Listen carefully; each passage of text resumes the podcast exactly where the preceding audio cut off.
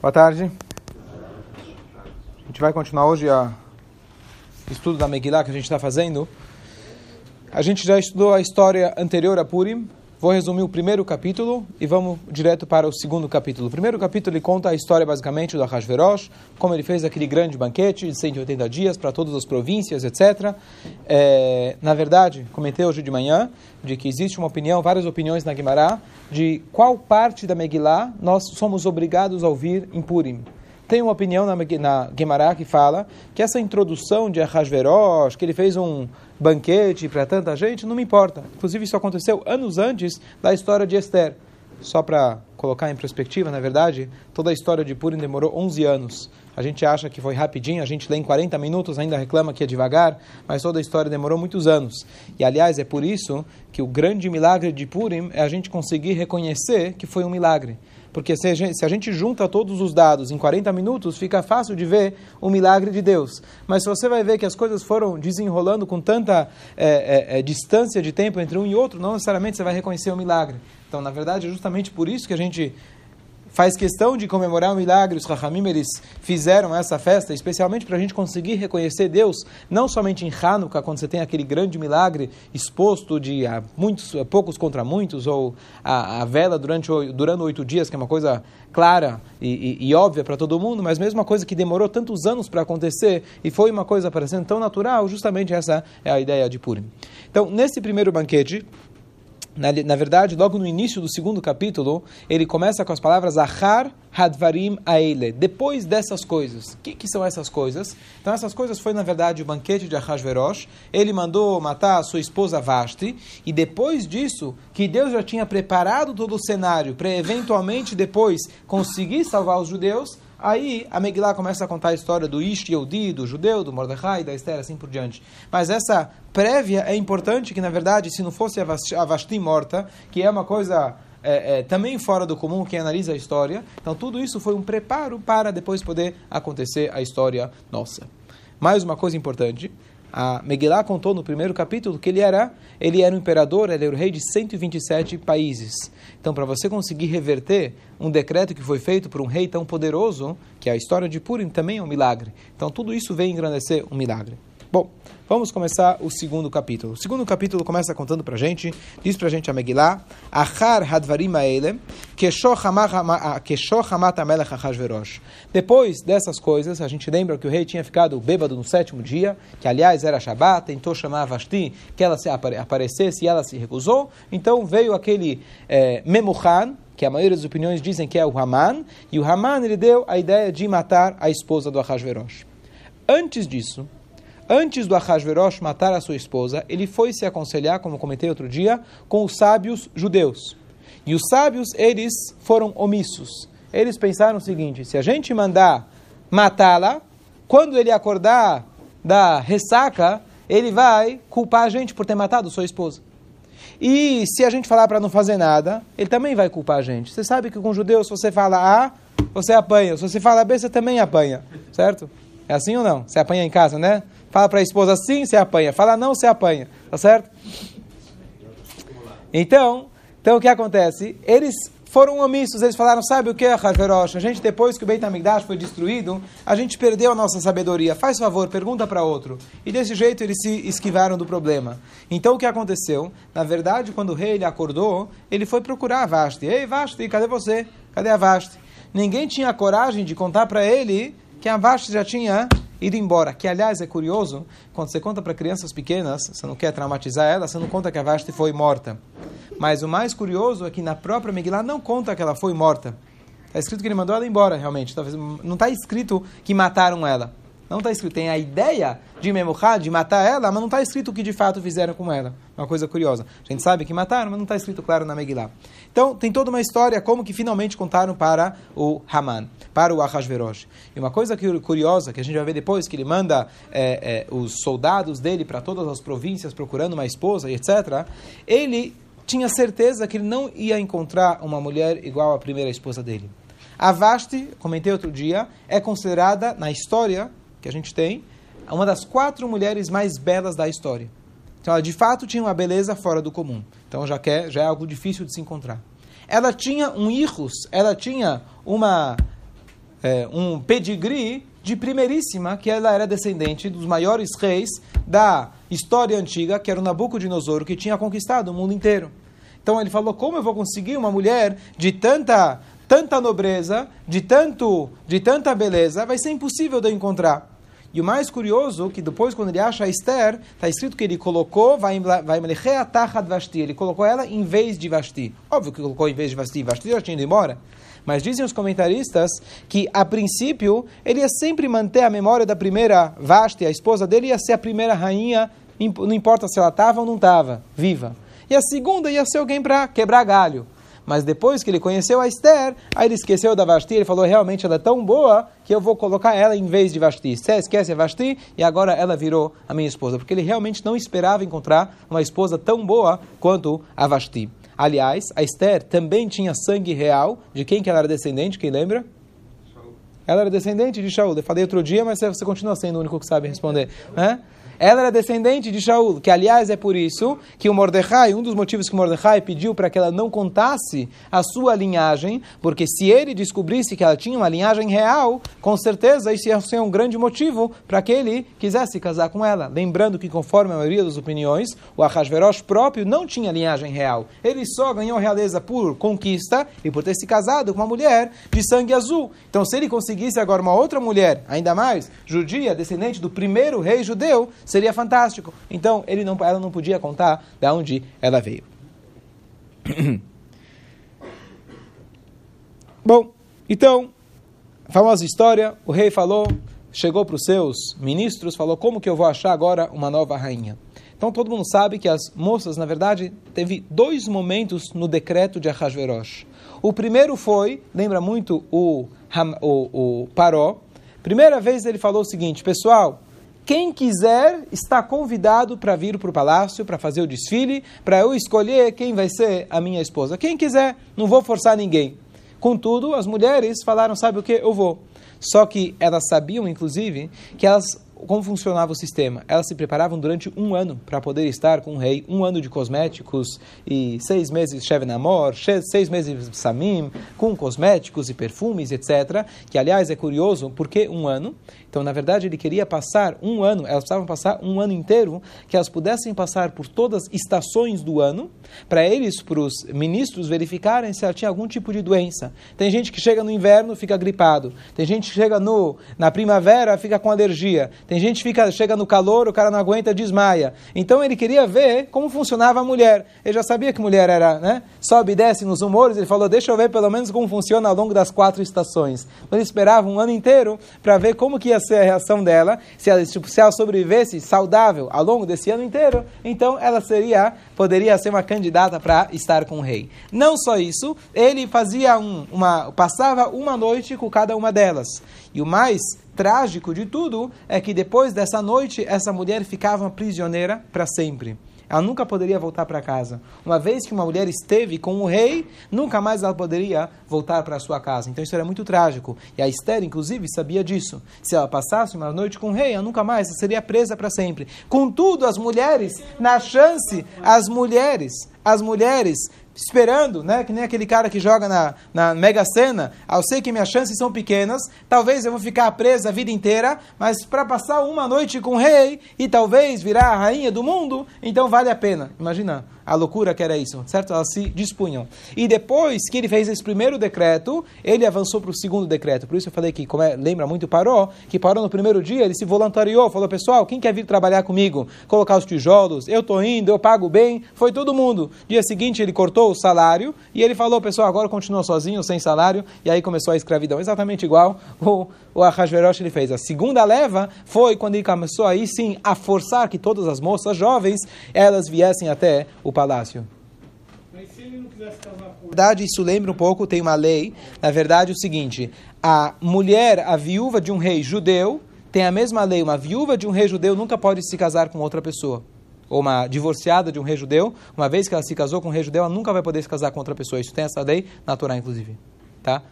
É, mas aqui é diferente, quer dizer, aqui ele está forçando as, mulheres, todas as mulheres, e aí ele está fazendo problema para todo mundo, né? Que é uma esposa, tá certo? Bom, então ele mandou, como a gente conhece, a historinha, digo historinha porque até as crianças sabem esses detalhes, mas ele mandou então Pequidim, ele mandou guardas para todas as províncias procurando. E aqui, os comentaristas trazem para a gente que o Mordecai, na verdade, ele se colocou em grande perigo. Vamos analisar primeiro quem era Esther, quem era Mordecai e qual era o relacionamento deles. Vamos ver quem, qual que era o relacionamento entre Mordecai e Esther. O que, que eles eram um dos outros, um do outro? Tio. O Mordecai era tio de Esther. Quem dá mais? Marido e mulher. Quem dá mais? Hã? Depois, depois casaram. Então era primeiro tio, depois ele se casou com a sobrinha. Diferença de idade. Sim. Sim, mas o status vira marido. Ok, que mais? Que mais? Alguma opinião? Então são quatro opiniões. Uma opinião diz que eles não tinham nada a ver um com o outro. Ponto. Nem era tio, nem era primo, nem era marido e mulher. Ele simplesmente adotou ela como filho, como Avichai, o pai dela, e a mãe dela tinham falecido, então ele adotou ela e ele criou ela. Essa é uma opinião. E todas elas cabem direitinho nas palavras da Megillah. Bat Dodô, filha de seu tio, filha pode ser uma mulher, certo? Filha, uma menina. Filha do seu tio é, significa a prima dele. Outras falam que não é a prima dele, e sim ele bat e ele era Dodô, ele era o próprio tio dela, tá certo? E depois, a outra opinião que Rashi traz também, que Bat, filha, também tem a ver com Bait, casa. Casa em português fica perfeito, casa e casamento é justamente a beitoso estou, diz, diz para a gente a Guemará, a sua esposa, a sua casa. Então, justamente, é, essas são as quatro opiniões. Esse é o relacionamento que eles tinham entre eles. Mordecai, quem era? Então, a Megillah conta para a gente que ele, na verdade, veio de Israel. Já contei outro dia os vários períodos do início da Galut da Babilônia. Eles foram expulsos antes, na verdade, ele tinha vindo antes ainda da destruição total do Beit HaMikdash. Ele tinha sido já expulso, ele veio com Yehoniah e etc., eles vieram para a Babilônia ainda antes da destruição do templo. Originalmente, o Mordecai participava do Sanhedrin, certo? Ele participava, ele era do Sinédrio, inclusive por isso que ele sabia 70 línguas e ele conseguiu entender a linguagem Tarshish, quando foram os dois guardas estavam conversando, ele conseguiu compreender por causa disso. Esse era Mordecai. Pictana Tarshish é o nome da língua. Fala. Tarshish? Acho que é, acho que é Tarshish. Hã? Ele não era sumo sacerdote? Não era sumo sacerdote, não. Ele era da tribo de Binyamin. Binyamin, ele não era Levi. Certo? Ish Yemini, ele era de Binyamin. Apesar que chama Ish Yehudi, tá certo? A primeira vez que a gente tem o nome Yehudi na Torá, a gente sempre contraduz, fala os israelitas, tá certo? Ou os hebreus hebreus que são descendentes de Abraham. Primeira vez que tem Yehudi, na verdade, é na Megillah, porque todos aqueles que eram de Yehudá, significa dos Yehudim, que eram do, do, do, pessoal que veio de Jerusalém, desculpa, porque a gente sabe, a gente comentou outro dia, as únicas tribos que sobraram, eles sobraram Binyamin, Yehudá e Levi. Onde eles estavam? Eles estavam, a gente sabe que tem Yehudá e Samaria. Yehudá, eles vieram de Yehudá, e por isso então ele era chamado de Ish Yehudi, mas ele não era da tribo de Yehudá, ele era da tribo de Binyamin. Ok? Muito bom. Depois, a, a Megillah conta pra gente. Peraí. Sumiu aqui. A Megillah conta pra gente que o nome dela era Hadassah, tá certo? O nome dela era Hadassah. Depois a gente tem o nome Esther. O nome dela era Hadassah. Que nome, o que, que lembra pra gente Hadassah? Hadass, o que, que é o Hadass em português? Mirta. É uma das quatro espécies que a gente usa no, é, em é, Sukkot. Bem lembrado, muito bom. Então aqui o Midrash traz para a gente algumas alusões, algumas comparações com o nome dela, Adassá, com a característica de Esther. Uma coisa curiosa. Então a gente sabe, o Midrash traz para a gente uma das opiniões que Esther ela era esverdeada. Ela tinha uma cara esverdeada. Então se ela, se ela esverdeada, não verde, esverdeada. Bom, de qualquer jeito, então como que ela foi? como que ela foi escolhida para ir no palácio, uma mulher diferente, uma mulher verde. Então, na verdade, justo esse faz parte do milagre, conforme muitas opiniões, que apesar dela ter uma característica completamente diferente, o rei gostou dela. Ela não quis colocar nenhum perfume, não quis nada, não quis se embelezar, não pediu nada para entrar no palácio, nenhum acompanhamento musical, que ela tinha o direito de pedir presentes e tudo. Ela não pediu nada, e apesar dela ser esverdeada, o rei olhou para ela e falou: É essa que eu quero. Outra coisa interessante, a mirta, quem lembra aquela famosa explicação que a gente sempre fala de sucota, aquele que tem cheiro, mas não tem gosto, gosto não tem cheiro. A mirta, qual é a característica dela? Ela tem um bom, ela tem um bom cheiro, mas ela não tem gosto nenhum. Pelo contrário, é uma erva amarga, é uma erva. Então o que acontece? A, a Esther, ela tinha um odor muito agradável, uma pessoa de ren, uma pessoa de graça. Mas o que acontece? Quando o Haman tentou usar a alusão mais delicada aqui, tentou mordê-la, ela se tornou muito amarga e ele acabou morrendo. Então a característica da mirta é perfeito. Ela tinha uma boa ela é muito graciosa, mas não mexe comigo. Você vai tentar mexer comigo, você vai ter um fim muito amargo. Foi isso que aconteceu com o próprio Aman. Mais uma característica curiosa que tem a Mirta. A Mirta, ela passa sobre as quatro estações.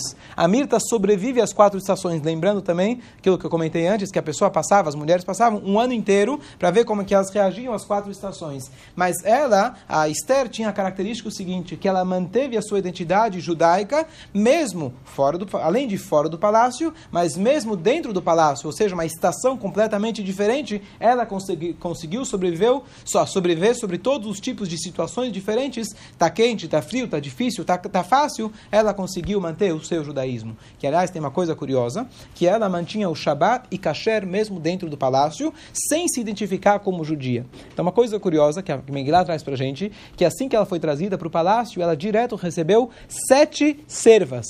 O que acontecia? Normalmente, cada uma dessas moças, elas se preparavam, preparavam. Se ela se tornasse a rainha, a rainha tinha sete servas. Nesse caso, a Hashveró já já deu o privilégio imediato para ela, já tinha gostado dela, e imediatamente ela teve essas sete servas. O que, que ela fez?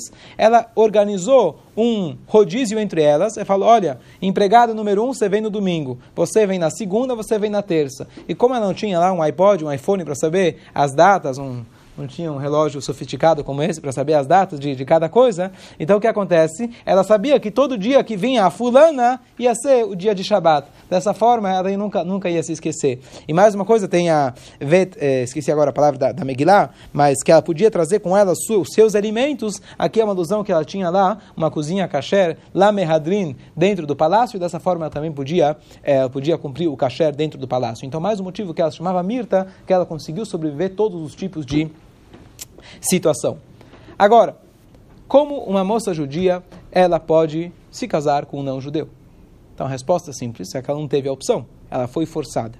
E aqui eu quero elaborar um pouco. O Mordecai tinha adotado ela, então ele era responsável por ela. O Mordecai morava na cidade capital.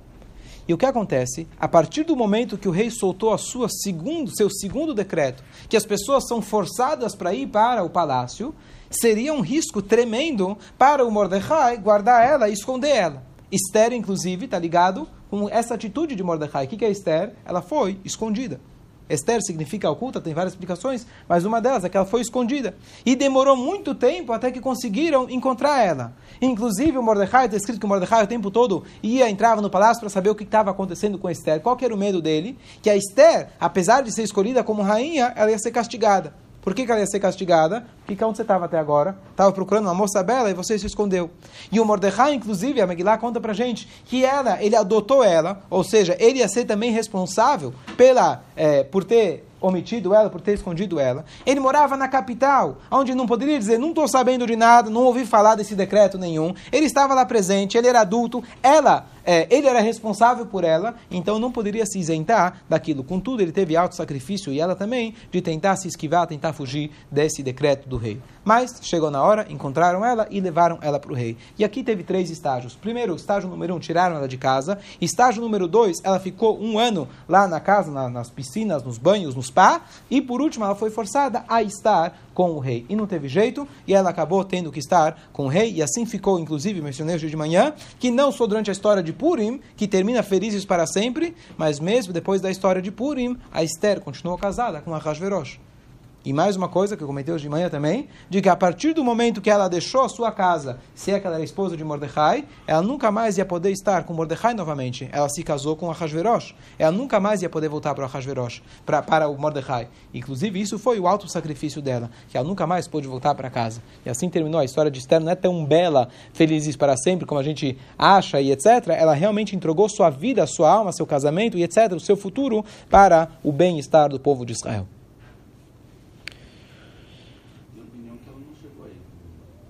Tem opiniões, tem outras opiniões que falam que foi um anjo e assim por diante, etc. Mas o pshat, a explicação literal foi que ela de fato foi. Muito bom.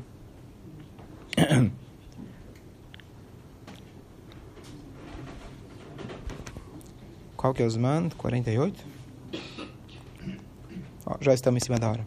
Ok, amanhã a gente continua a Bezerra Hashem.